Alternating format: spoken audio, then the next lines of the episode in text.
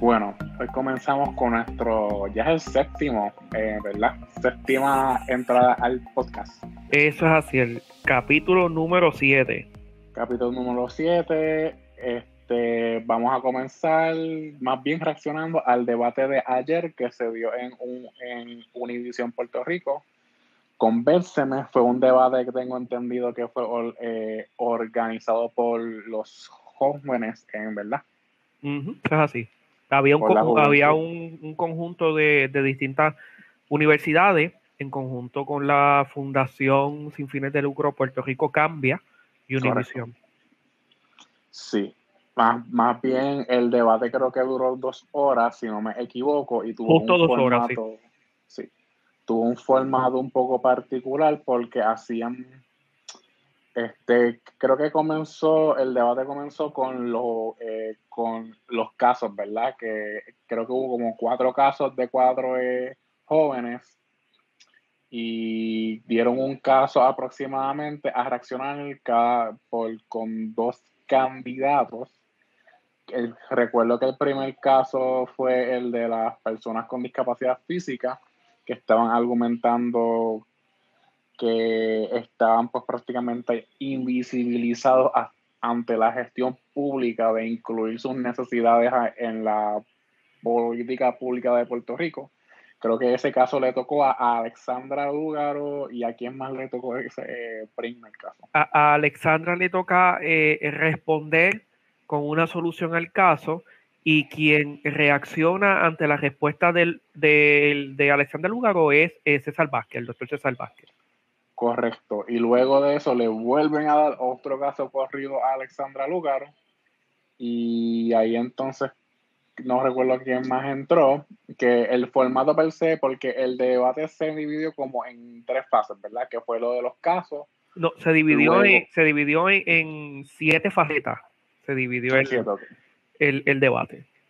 Por, por, lo menos las que yo recuerdo son las de los casos, las de las preguntas de las de las preguntas de sí y no, y también cuando los candidatos hacían preguntas entre sí, también hubo, también el segmento de con quién, a, a quiénes de los candidatos en el, en el floor, por decirlo así, este, cada uno a quien se, con quién ellos pues, estarían dispuestos a trabajar en conjunto. Correcto. Este, y, la y la pregunta eh, que realizó la moderadora Giselle Cifredo, que los demás candidatos, ¿verdad? El candidato que, respondía, los demás candidatos no escuchaban la respuesta de ese candidato. Y, estaban, pasando uno, ajá, estaban pasando uno a uno. Que, esa pregunta, pues, eh, tres de los seis candidatos y 2.5 millones de puertorriqueños no entendimos, pero, pero se hizo. Sí, que otra vez tuvimos un debate que hubo problemas de redacción de las preguntas. Totalmente. ya es el segundo debate y volvemos. Han tenido tiempo de más para formular preguntas.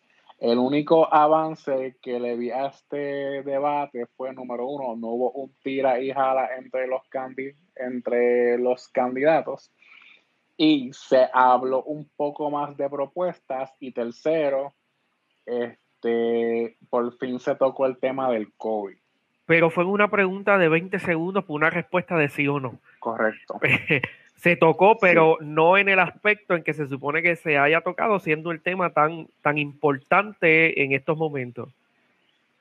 Correcto, que en síntesis el debate tuvo un eh, un formato particular desde el punto de vista que no fue un debate tradicional donde, por ejemplo, los casos de los jóvenes, en vez de haber sido eh, cuatro casos eh, examinados por dos candidatos exclusivamente, pues, por ejemplo, pudo haber sido un caso y cada uno de los seis candidatos pues daba su visión pues de la política pública que implementarían para combatir eso que fue más bien como que un debate un poco limitado, que yo que pudiera ser también que el punto pudiera ser no redundar este en posiblemente que a lo mejor todos los candidatos pues concluyan que ellos son seis eh, candidatos y es probable que, pues, que pues, uno presente algo y el otro eh, termine secundando la propuesta del candidato y, no presente algo más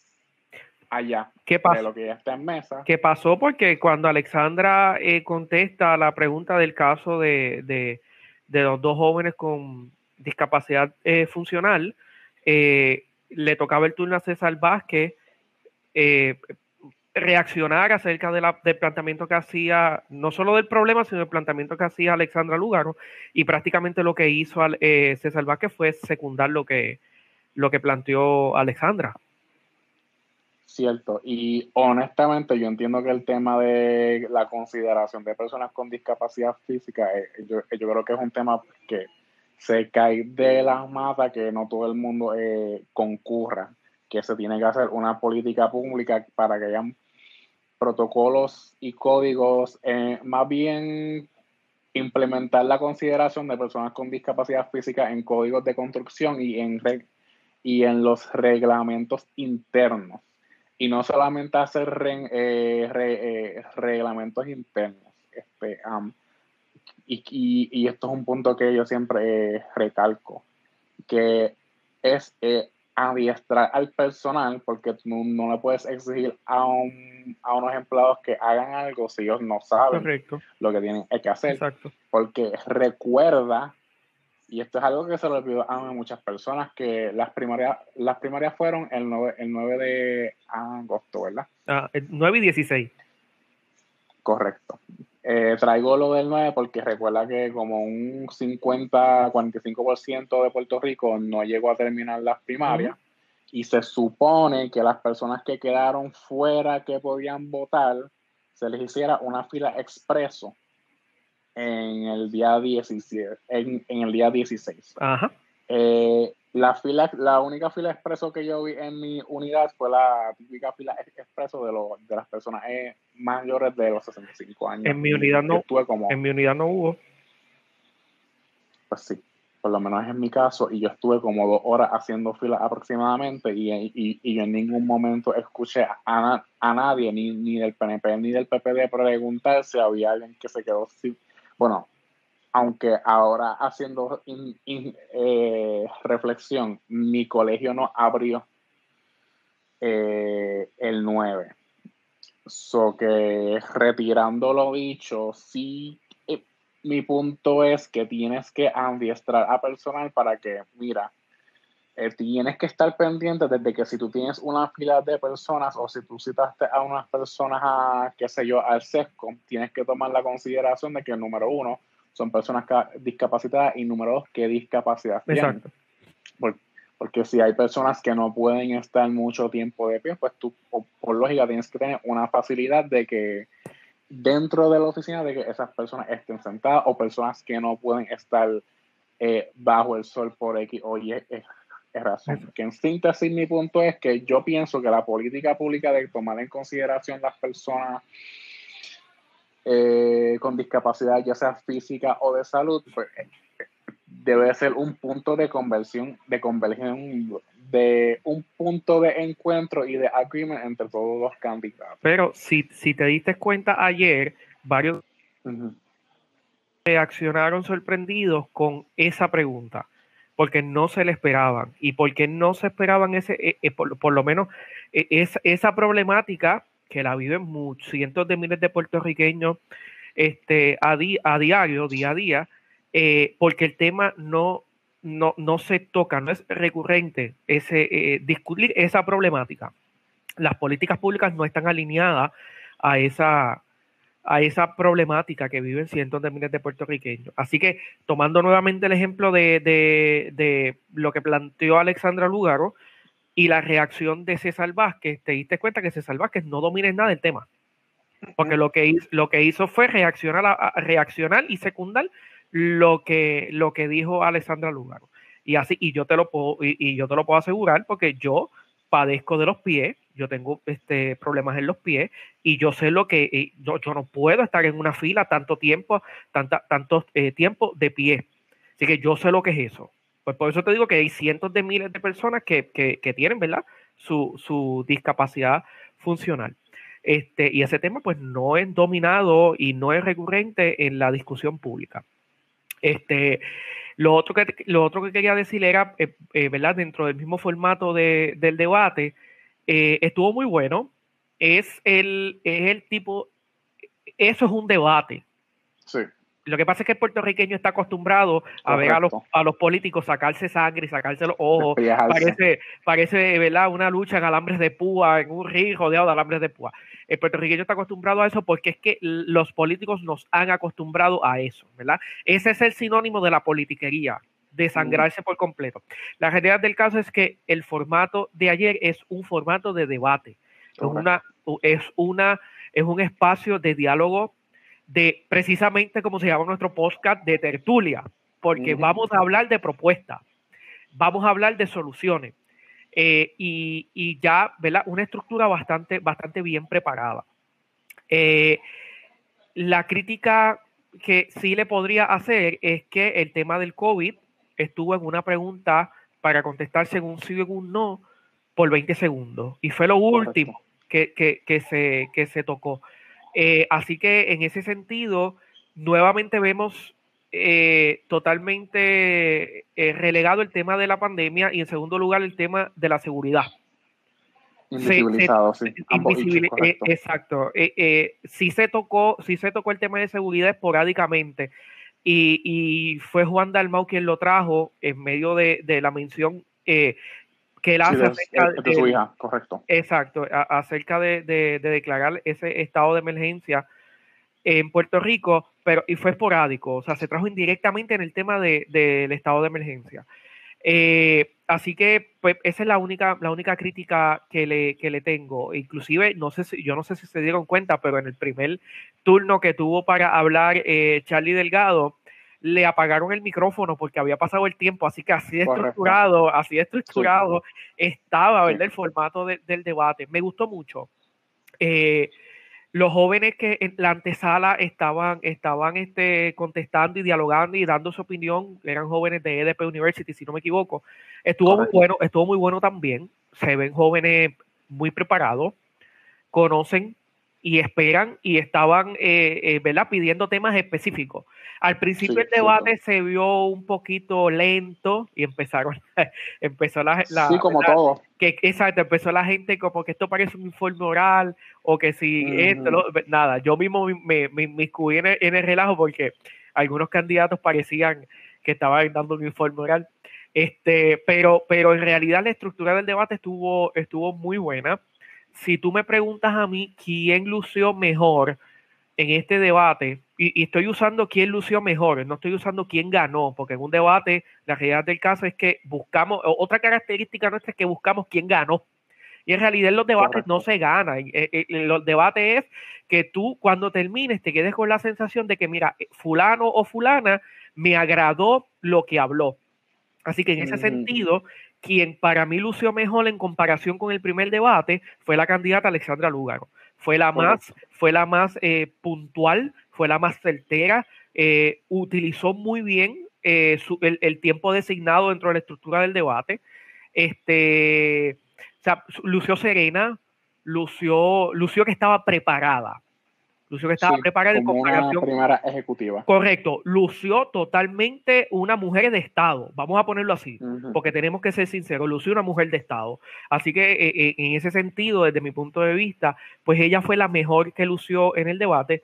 Y pues seguido, pues entonces de, Juan Dalmau. Que ahí tenemos que mencionar algo que, que ha formado polémica dentro de la de los eh, planteamientos que hace Juan Dalmau en la, en la en la parte en donde le preguntan qué, candidato, qué otro candidato de los que estaban allí, eh, ¿verdad? Eh, si ganase la gobernación, ¿a quién yo me llevaría para trabajar en, en, mi, en mi administración?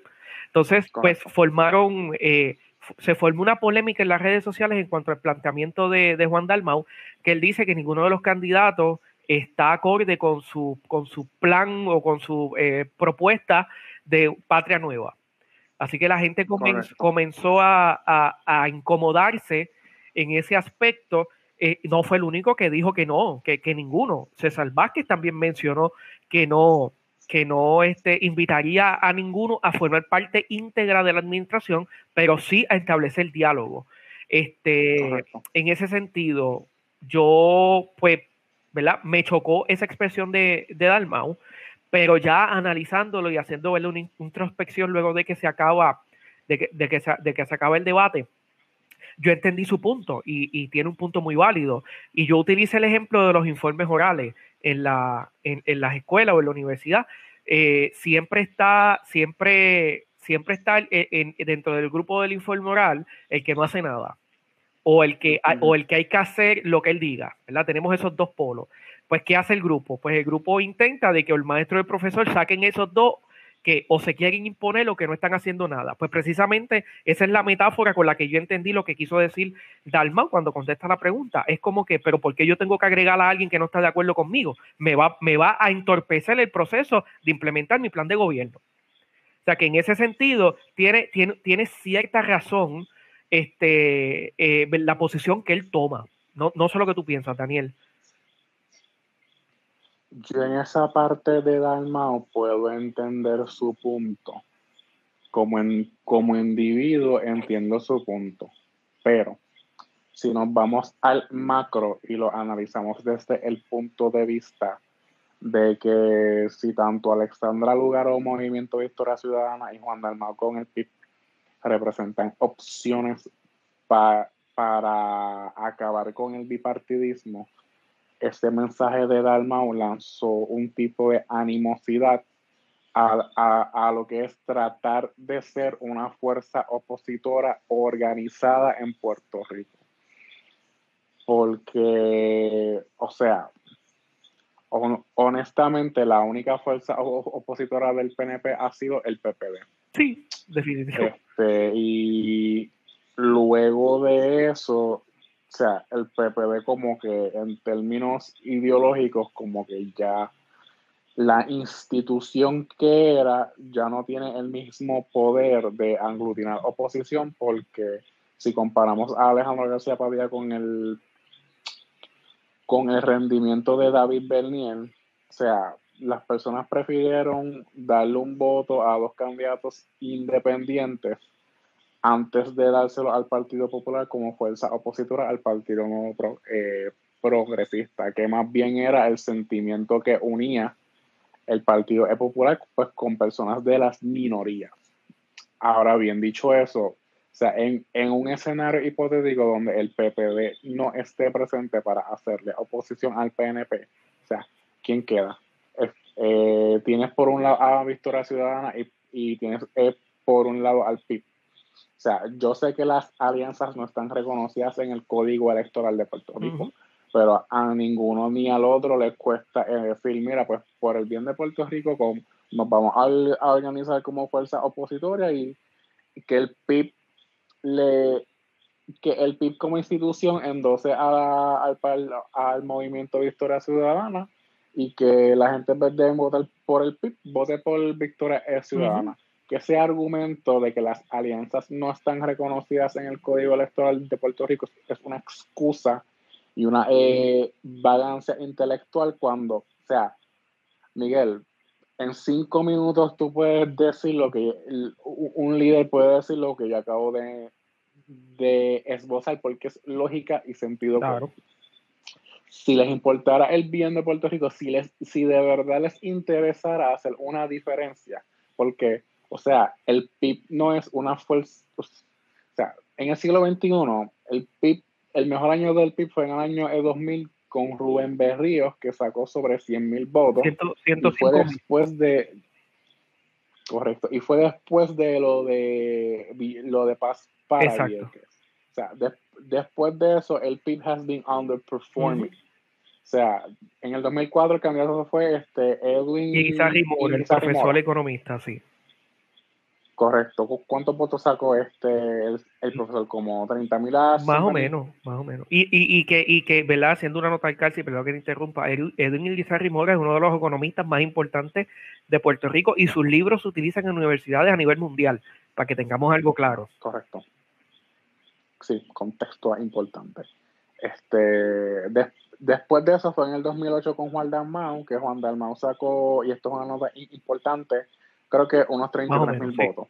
Luego en el 2000, eso fue el 2008, eh, María de Lourdes Santiago fue candidata al Senado por acumulación en el 2008, eh, ¿verdad?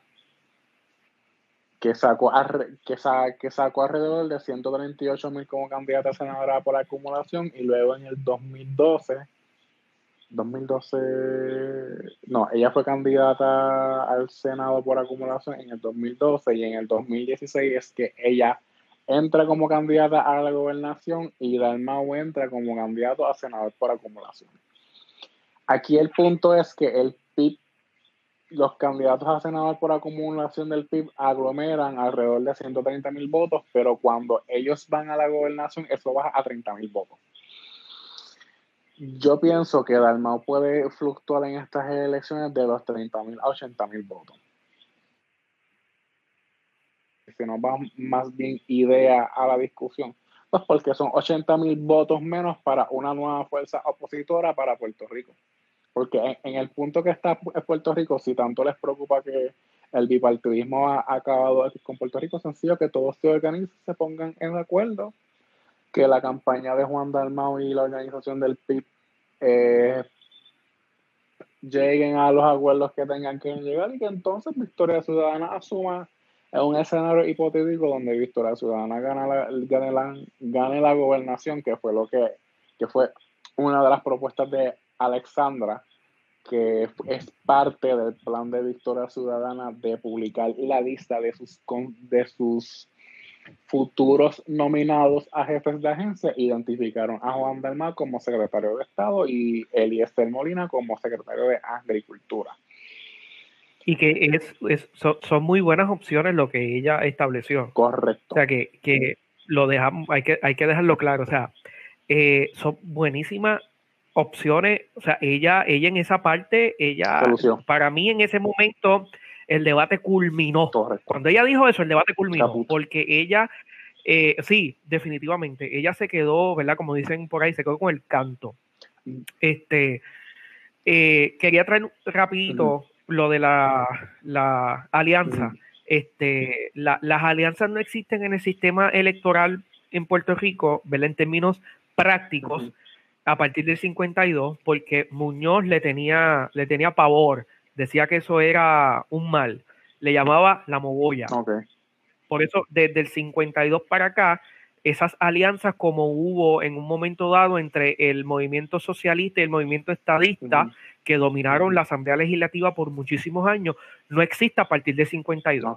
Porque formaron grandes un gran bloque político que dominó la política puertorriqueña por alrededor de 30 años, el que se llama Unión de Puerto Rico, el partido. Este, y, escuchen bien, era el movimiento socialista y el movimiento estadista. Hoy son antagónicos, en los años 30 eran una unión, era un bloque político. Eh, pero en, términos prácticos no existe, ¿verdad? No, vamos a ver nunca una papeleta en donde, eh, por ejemplo, la figura de Alexandra Lugaro salga en distintos partidos, como pasa en, otras, en, otro, en otros países, que, tú, que tú ves una papeleta y, se formó esta, esta alianza de partidos y todos los partidos decidieron que esta figura va a ser el candidato a la presidencia o el candidato a la gobernación, pues tú vas a ver la, foto de ese candidato bajo muchos partidos, porque decidieron que así se iba a presentar la papeleta. Eso nunca lo vamos a ver, porque la ley electoral no lo permite. Pero como tú muy bien dices, en términos eh, eh, eh, indirectos de diálogo, de apertura, sí pueden haber alianzas en Puerto Rico, claro que sí. Además, las alianzas se dan en la legislatura. Cuando el Partido Independentista y el Partido Popular Democrático eh, eh, trabajan para, para buscar los votos para una legislación, eso es, la, eso es una alianza. Correcto. Sí que en términos parlamentarios existe, pero en términos electorales endosado por la institución de la Comisión Estatal de, eh, Elecciones, las, el concepto de las alianzas no está institucionalizado. No, no, no está institucionalizado. No se puede, está, eh, eh, está prohibido. Porque es uno de, las de los planteamientos que, hacía este Carmen Yulín cuando eh, a principios, cuando ¿verdad? entramos en, el proceso electoral, preelectoral, y ella anuncia su candidatura, ella planteó reformar el sistema electoral para permitir las alianzas. ¿Por qué? Porque en un sistema en donde se permiten las alianzas ya establecido por ley, que, se pueda poner en práctica, movimientos minoritarios como el Partido Independentista, Movimiento Victoria Ciudadana, Proyecto de Dignidad, o candidatos independientes pueden establecer sus alianzas y presentarse como candidatos de este bloque político que se forma. En la República, ¿verdad? En los sistemas republicanos eh, existe, pues, tú, ves, tú ves distintos partidos en, un, en una, en una, eh, eh, una alianza denominada eh, Unión y Progreso, por darte un nombre. Entonces, Unión y Progreso está eh, compuesto por distintos partidos y esos distintos partidos escogen unos candidatos que se van a presentar bajo este bloque político. Eso es una alianza, pero eso en Puerto Rico no existe. Existió previo a la constitución del 52. Sí, y en, y en repúblicas fuera del modelo de Estados Unidos, Correcto. en Estados Unidos por lo usual, por lo no, a nivel nacional es bipartidista Sí. Y a nivel estatal, pues un poco, es un poco más open a más allá de los dos partidos. Exactamente. Este, cerrando ya el tema de las alianzas, este, primero, este, un escenario hipotético donde se haga una alianza con Lugaro PIP, digo, Victoria Ciudadana PIP y LSL Molina, es que Alexandra Lugaro saldría tres veces en la eh, papeleta. Eh, eh, ¿verdad? Digo, hay distintas formas de hacerlo. Traigo el ejemplo más sencillo, pero sí, mira, en, la red, en la red, cuando se dieron, voy a, tengo que traer el ejemplo de Venezuela porque fue el más que explotaron en las redes sociales. Cuando se hicieron las últimas elecciones en Venezuela, la figura de Nicolás Maduro salía en un montón, en un montón de espacios en la papeleta. Y la gente decía, este, este se va a jugar las elecciones, mira cuántas veces salen las papeletas. No, lo que pasa es que la alianza política de los partidos de izquierda decidieron en asamblea cuando se conforma la alianza de todos esos partidos que Nicolás Maduro iba a ser el candidato presidencial de todos los partidos bajo la alianza que habían formado. Por eso cuando eh, eh, sale, sale a la luz pública la papeleta en Venezuela, tú veías la foto de Nicolás Maduro bajo un montón de partidos. Y era que esos partidos que formaban, conformaban esa alianza tenían como candidato a Nicolás Maduro. Pero es el ejemplo más sencillo. Ese es el PSV. Exacto, e, e, ese es el partido, pero ah, ese partido junto con otro es, forman una alianza. Ok. Sí, y de hecho en Venezuela es el partido más izquierda porque yo creo que hasta la oposición a Nicolás y al legado de Chávez más bien son de izquierda. Es lo único que puede es el que menos izquierda que es algo que la gente también debe tomar en consideración. Exacto, eh, eh, sí, sí, definitivo. Que, que aprovechando el tema de izquierda también, eh, hablando de lo que tú mencionaste de el partido estadista con el socialista, o sea, yo, yo creo que ya nosotros estamos en un punto en la política donde ya se debe de dejar de demonizar demonizar, ¿no? Que de parte del movimiento estadista se debe de dejar de demonizar a las personas que se identifican de izquierda. Porque. Sí, sí, no, es, mucho ya. En o sea, en términos lógicos, es mucho con demasiado, ya harta el discurso, número uno. Y número dos, o sea, en un escenario hipotético donde esto pase a ser demócrata y republicano, mira, o sea, la filosofía del Partido Demócrata es clara y la de Republicano también es clara. Exacto. y en términos de, de que un escenario hipotético donde el PNP decida atraer el voto joven, por lo usual, las posturas de las personas jóvenes de 16, 17 hasta los 29 a 30 años, pues son posturas de izquierda. En el sentido. perdóname, perdóname que te interrumpa eh, rapidito, porque traje el nombre, eh, el ejemplo de Venezuela. Mira, eh, el, bloque alianza que yo hacía mención se llama Gran Polo Patriótico Simón Bolívar o Frente Amplio de la Patria. Ese bloque fue el que presentó a, a, Nicolás Maduro en las últimas elecciones y está compuesto por un sinnúmero de partidos de izquierda.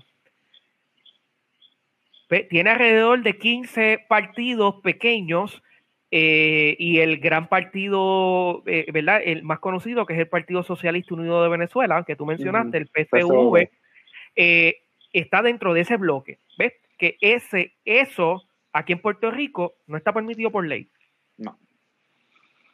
Pero como recalcamos, o sea, en términos de lógica y sentido común, hay, hay maneras prácticas, como bien dice el refrán, hay que bregar con lo que hay, se puede bregar con lo que hay haciendo unas alianzas entre PIB, Victoria Ciudadana y él es el Molina.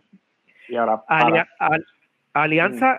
elección revocatoria y varios y, y, varios de los puestos del gabinete del gobernador tienen que ser electos.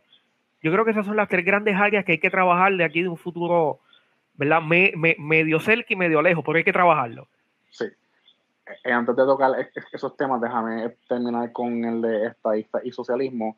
En síntesis, tienen que dejar la demonización que hay con los de izquierda. O sea, yo puedo entender que haya una pelea con más bien una preocupación de que el, liderato del partido que endosa la independencia pues tenga ciertas simpatías con eh, figuras políticas que chocan con organizaciones de derechos humanos a nivel internacional, número uno, y número dos, o sea, internamente hay estadistas de izquierda, centro izquierda.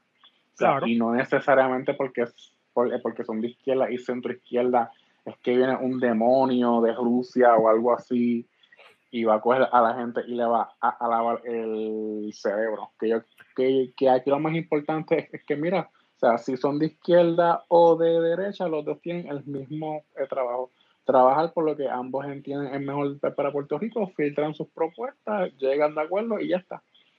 No, definitivo. Bueno, eh, mira, mira, mira el miedo, mira el miedo este, que, que a lo largo de la historia se le ha adjudicado el movimiento de izquierda, el movimiento independentista principalmente, cuando vino el huracán María, que Cuba quería enviar ayuda y, y iban a enviar varias brigadas para trabajar con, la reconstrucción de, del sistema eléctrico, la gente en las redes se puso así que el comunismo nos iba se nos iba a transmitir por los cables de luz. Así que imagínate, oh. imagínate al nivel que, ese miedo ha impregnado en la psiqui del puertorriqueño. Quería también mencionar rapidito que el movimiento independiente, eh, perdón, el movimiento estadista también eh, se acusa de la que de que vivimos en una colonia, de que, de que pues, el es una colonia, es cierto, es, una colonia, ya está demostrado, ya está aprobado. Pero olviden un pequeño detalle y es pre-fundación al PNP, lo que había de movimiento estadista en ese momento, en el 52, participó en la creación del Estado Libre Asociado estableció, estableció políticas públicas para la creación de la constitución. Le votaron a favor en la Asamblea Constituyente y le pidieron a los estadistas de aquel momento que fuesen a votar a favor de la, de la, de la constitución. Así que son parte íntegra del proceso colonial. Pero. a Ferré fue delegado. Eh, si no me equivoco. Tengo que verificar, pero si no me equivoco. Miguel, García Méndez era el líder del movimiento estadista en ese momento. Correcto.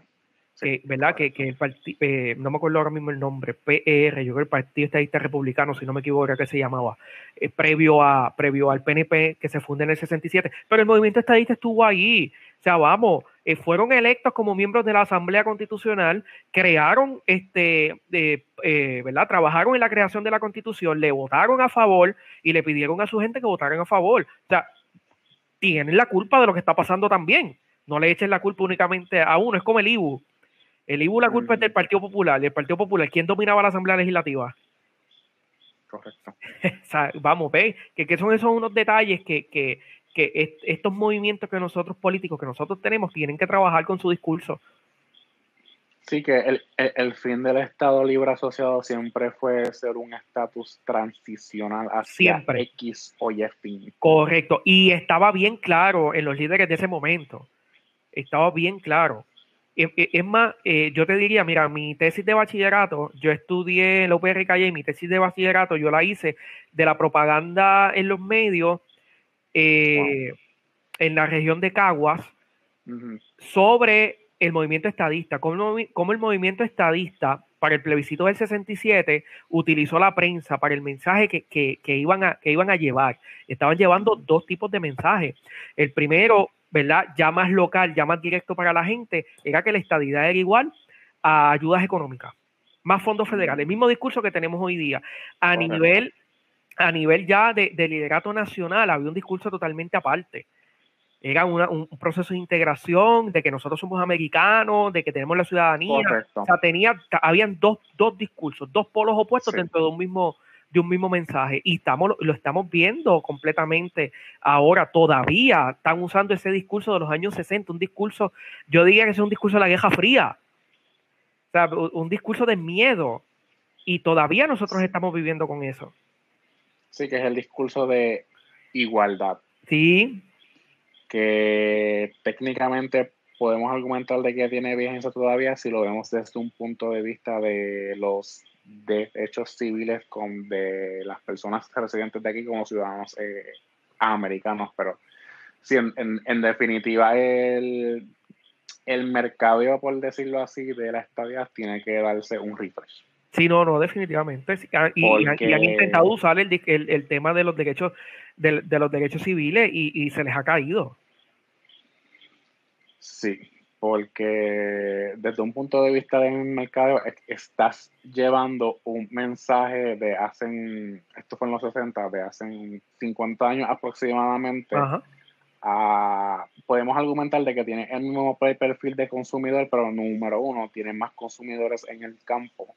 Y número dos, eh, las prioridades y el pensar del consumidor cambia. Exacto. Mira, mira, mira en el mismo debate cuál fue, cuál, cuáles, cuáles fueron los dos, los dos planteamientos que llevó Pierluisi.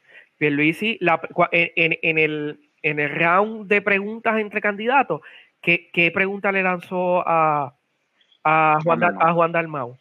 Que, o sea, el miedo, el miedo a la independencia, ese miedo a nosotros aspirar a algo que es natural. nosotros mismos como seres humanos aspiramos a la independencia y lo hacemos en todos los aspectos. Y, la otra parte, al final, ¿qué, ¿qué, fue lo que dijo?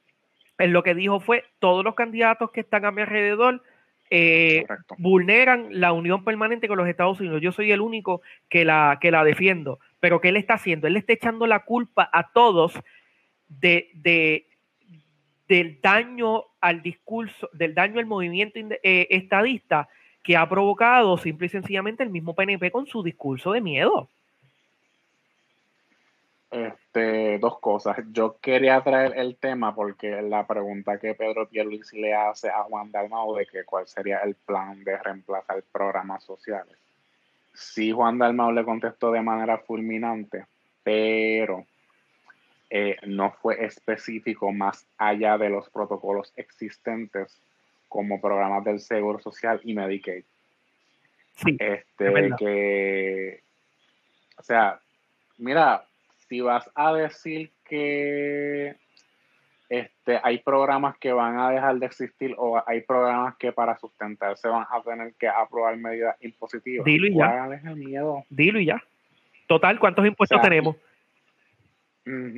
Y creo que, diantre, creo que fue en el 2015 o, 2014 que hubo una portada del Nuevo Día que argumentaba que el Estado Libre asociado actual, en, en aquel entonces era más caro que, vivir en par de estados o, o, algo así, en términos de medidas impositivas. De hecho, el IBU de Puerto Rico, el 10%, el 10.5 más el 1% en total es el más alto en toda la nación de Estados de los Estados Unidos porque yo creo que nationwide el IU más alto es de un 8 sí. Eh, sí lo, habían dicho que él era aquí era el, impuesto más alto al consumo sí y en términos de lo que dijo Pierluisi yo entiendo desde un punto de vista de mercadeo que también lo vi en redes y comparto también la visión si lo ves desde un punto de vista de mercadeo, de que hay consumidores detrás de un producto y es, o de una ideología más bien, es la ideología de que son personas que simpatizan con, son pro-americanos por decirlo así, no son necesariamente pro estabilidad, pero sí son pro unión permanente. Integración. Unión permanente. Exactamente. En términos realistas, Pedro Pierluisi es el único que se ha mercadeado como Correcto. y eso tiene una razón. Sí, e, eso es, tienes toda la razón, es muy cierto. Y Pedro y, el punto de Pedro Pierluisi de que es el único, y si te fijas, él, él habla de unión permanente, él no habla de estabilidad. Es precisamente este. Es como decirte que tú vendes Limber de parcha y coco, hay un gran mercado de gente que quiere Limber de, de uva, y viene alguien, saca un Limber de uva y a dónde va esa gente a quien le está ofreciendo el producto que ellos buscan. Sí, sí, él está, eh, es, él está eh, tratando de acaparar o de decirle a este sector que no necesariamente es estadista, pero sí pro unión permanente, vente conmigo que yo te la estoy asegurando. Que de hecho, si te pones a pensar, quiere decir que, que el PNP no solamente está apostando a su base, sino a las personas que entre seis, entre seis, entre seis candidatos no encuentran con quién simpatizar. Sí, y, y, por otro lado también se puede ver como que tengo que buscar este sector proamericano porque mi base está molesta con esta gestión de estos cuatro años y me pueden dar un voto de castigo. Que, que, que es posible, puede suceder. Quería comentar algo rapidito en cuanto a lo que tú mencionas de la pregunta que Pierluisi le hizo a Dalmau. Por otro lado, también cuando esa misma pregunta se le hace a, algún estadista o algún líder del, del, PNP en cuanto a qué le ofrece Puerto Rico a la Unión de Estados, tampoco te contestan. Porque el discurso de la estadidad está alineado a los fondos federales. Tú estás viendo la campaña del sí en el plebiscito más fondos federales, más fondos para educación, más fondos para salud, fondos, fondos, fondos, fondos. Ok, perfecto. ¿Qué le vamos a ofrecer nosotros a, la Unión de Estados? Porque no es que yo me voy a unir para que me sigan manteniendo, es que automáticamente a mí me unan a la Unión de Estados, yo tengo una carga impositiva de, de impuestos federales que yo ahora mismo no pago. Indirectamente no los pagamos, ¿verdad? Pero ¿qué pasa? A nivel, a nivel individual. Exacto, a nivel individual. Entonces, ¿qué sucede? pues entonces yo como yo Estado, yo gobierno, ¿verdad? Me estoy refiriendo en Estado en este momento a gobierno. Tengo que decir, ok, entonces que yo le voy a ofrecer a la Unión de Estados, porque está bien, me van a llegar la ayuda, tengo asegurado los fondos federales, pero entonces, ¿qué? Porque los fondos federales no nacen de una mata de plata, no, yo no lo siembro. Es que lo que yo le estoy uniendo, exacto, lo que yo, eh, lo que yo le voy a proponer a la Unión de Estados como sustento, ¿verdad? Un, un, esto es un, eh, ¿cómo, ¿cómo lo puedo plantear? Esto es, yo te doy para que tú me des. Yo te estoy dando, exacto, yo te estoy dando esto como, como garantía de, la, de, de esa unión que estoy haciendo como Estado para yo asegurar que esos fondos federales vengan. Pero eso no lo estamos viendo en la defensa de la estadidad. Sí, cierto. Yo, yo lo que pienso es que el PNP lo que puede argumentar es que más allá de decir que puede aportar es o sea, sombrear lo que se ha aportado y no con el discurso de los soldados, etcétera. Thank you for your service, but that isn't enough en términos de, de volvemos de donde salen los fondos federales que es taxpayer Exacto. Y como te dije, a nivel individual no, no hay un income tax, pero sí las personas que trabajan por cuenta propia y las personas que tienen eh, negocios y son entidades corporativas, si rinden federal taxes y taxes que les toque. Que ese es el mensaje que hay que llevar. Más allá de esta es la base existente de federal taxpayers en Puerto Rico, cuando se sea estado, esta es la manera que se va a ampliar. Eso te va a afectar de una manera quitándote en su sueldo. Y por ejemplo, la solución es la siguiente te van a sacar del suelo, pero en términos de, reintegro, pues tu reintegro va a ser este, o simplemente por tus ingresos no cualificas para que el gobierno federal te retenga income tax. Aparte de eso, la moda en los 50 estados es que a, mayor carga impositiva eh, federal, menor carga impositiva estatal. De hecho, el estado de la Florida no se llenan eh, Exacto, que también esa es otra, que también esa es otra cosa. El sistema contributivo en los estados varía, no es lo mismo en, los, en, todos, en todos los estados, que eso es un dato importante mencionarlo. Correcto. El, los estatales, porque el federal... Ah, no, el federal es uniforme, pero en, términos de los estados sí, sí, varía. En, el caso de Puerto Rico, que es un tema que yo también toqué en redes sociales, yo entiendo que las, las reformas contributivas ya se debe de dejar esta moda de estar cambiando las cada cuatro años. Sí, definitivamente. Como ya argumenté en redes, eso se debe de privatizar entre comillas. Y a lo que me refiero por privatizar las reformas contributivas es que la generación, la idea, las propuestas salgan del colegio de CPA y de la Asociación de Economistas, es que se llama el cuerpo que aglutina a los economistas. Correcto, sí. Pues que es esos dos cuerpos principalmente y cualquier otro cuerpo que de ahí salga la propuesta, que no salga de oficinas de, de X asesor del gobernador o de X comisión de la Cámara, sino que, porque si yo, yo espero, o sea, que si sale de un colegio, de una aglomeración de profesionales y no de una aglomeración de políticos de, de carrera, yo entiendo que de ahí va a salir un, una medida que, número uno, no va a ser impuesta cada cuatro años, sino que va a ser algo por fase, va a tener fases de evaluación antes de seguir a la, a la Correcto, que salga de expertos. Porque ese es el problema. y punto. Exactamente. Porque ese es el problema de las cosas que se propone en Puerto Rico. Se, se implanta algo, cambio de administración y se dice que no sirvió. porque ¿Con qué data tú me estás diciendo a mí que eso no sirvió? Igual lo de la reforma eh, laboral, que fue un tema en el debate. La reforma laboral no sirve. Ok, ¿por qué no sirve? ¿Cuáles son los puntos buenos? ¿Cuáles son los puntos malos? ¿Cuáles eran los puntos buenos que no funcionaron? ¿Y en qué manera se puede coordinar con, el Departamento del Trabajo, las demás agencias reguladoras, etcétera? Sí, sí. Este... no, es, muy cierto, es muy cierto. O sea, eh, primero, yo, yo, yo, yo diría que aquí hay hasta que, reformar, aquí, aquí, lo hay, aquí hay que reformarlo todo. Este, en cuatro años, en cuatro años no se puede eh, implementar un programa de gobierno completo. Primero, obviamente tenemos un gobierno bastante, bastante amplio, acapara muchos aspectos de la vida, de la vida este, política de los constituyentes. Y cuatro años no dan este, para, para nosotros poder, ¿verdad? Para que, que, que, el partido o el candidato que gane implemente todas las propuestas que tiene. Así que yo creo que eso es una de las fallas bastante, bastante importantes que tiene nuestro sistema político, el poco tiempo. Aunque hay, aunque hay, ¿verdad? Eh, aquí no hay un límite de término, ¿verdad? El límite de, reelección es indefinido. El candidato, el gobernador se puede tirar cuantas veces quiera.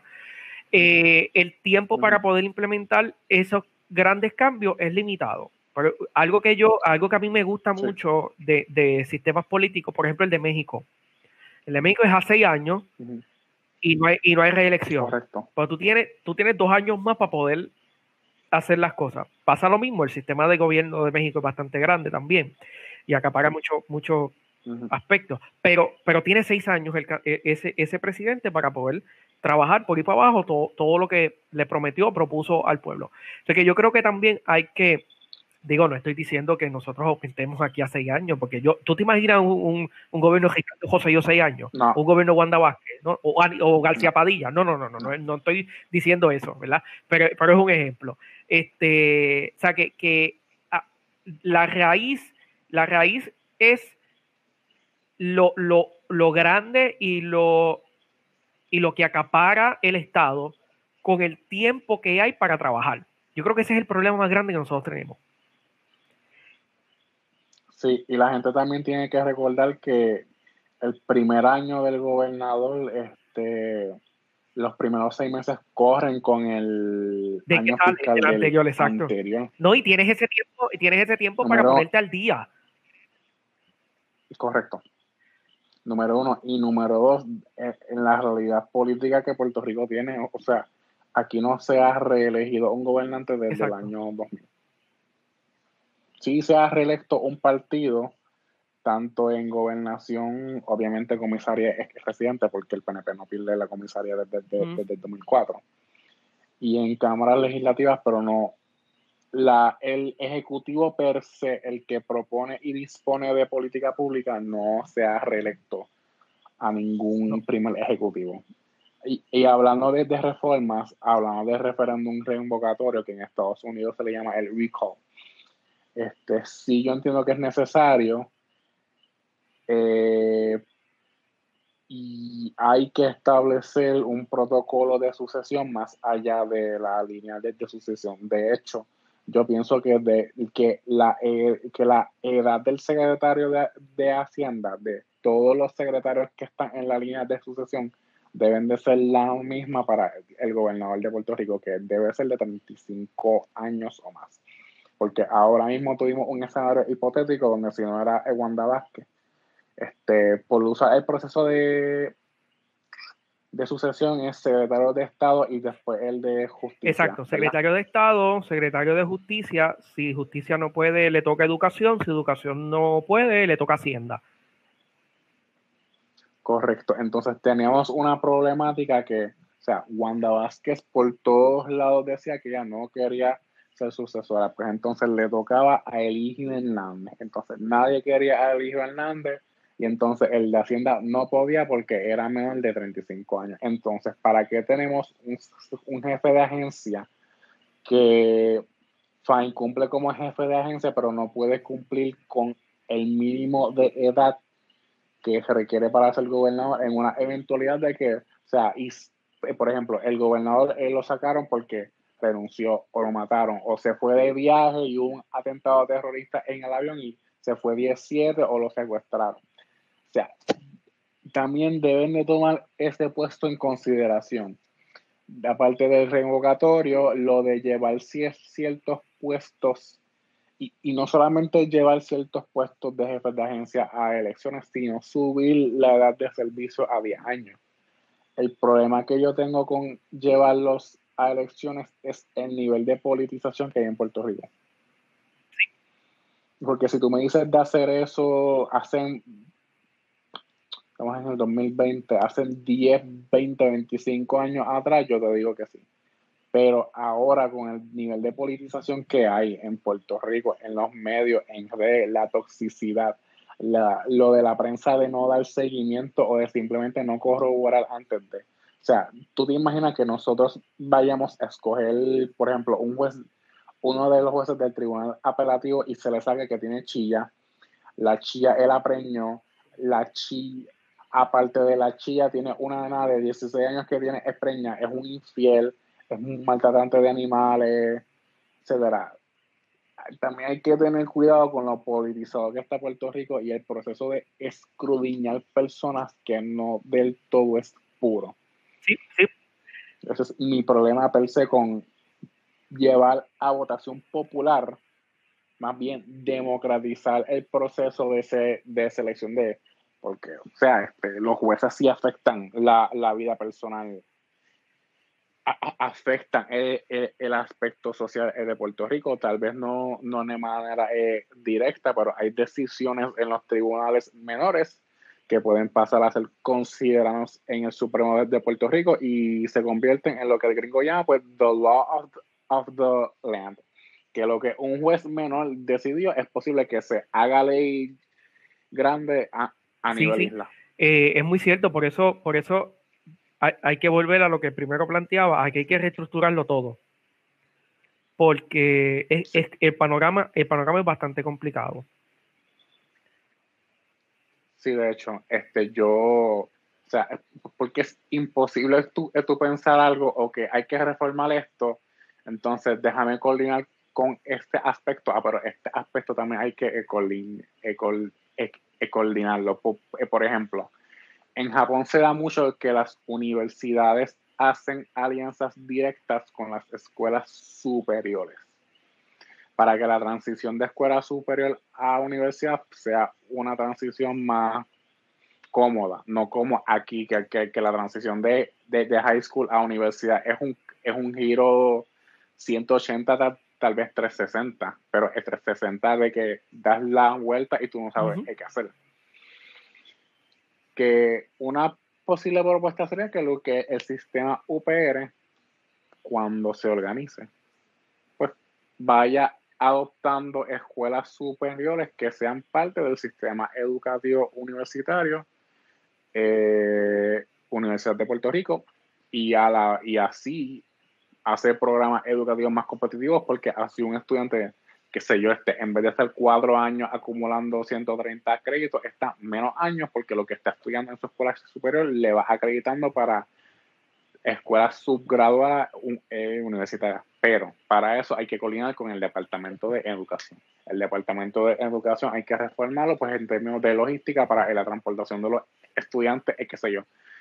Viven en Luquillo, pero quieren estudiar en un de Río Piedras, ¿qué, ¿qué transportación se le puede dar? Entonces, también ayuda de algún tipo de coordinación con transportación y, y obras públicas, seguridad con la policía de Puerto Rico, o sea, cuando tú te pones a pensar, es como cuando tú, abres una pluma y la pileta está rota. Todo el agua va a caer en el mismo suelo. Pero el problema es que si tapas un lado, sigue saliendo agua por el otro lado. Y ese es el problema que hay en Puerto Rico. Porque si tú quieres arreglar algo, lamentablemente vas a tener que arreglar otra cosa y otra cosa y, yo, y otra cosa. Es como si te dieran a resolver un rompecabezas pieza por pieza por pieza y antes de montar las demás piezas tienes que, resolver un acertijo. O sea, tienes esta pieza. Ok, antes de llevarte esta pieza, ¿cuánto es, 2 más 2? 4, perfecto. Aquí tienes eh, la pieza y aquí otra. O sea, en síntesis, yo creo que, sé, que seriamente Puerto Rico, o sea, hay, hay que implosionarlo en términos metafóricos, coger el gobierno, la, las piezas que sirven, recogerlas, barrer todo lo que no sirve y entonces empezar desde cero. Sí, definitivamente, eh, es muy cierto. Eh, hay mucho que trabajar y yo sé, yo sé, ¿verdad? Tengo, tengo muchísima fe de que estos jóvenes que están subiendo, pues ya se están dando cuenta del asunto y tienen ahí una zona gigantesca de oportunidad para mejorar mucho de lo que ya nosotros que estamos entrando a los, a los 30, digo, tú estás entrando a los 30, ¿verdad?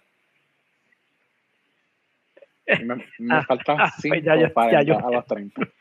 Me, me queda, media, pues ya, no, ya, ya me fastidié, ya entro a los 30.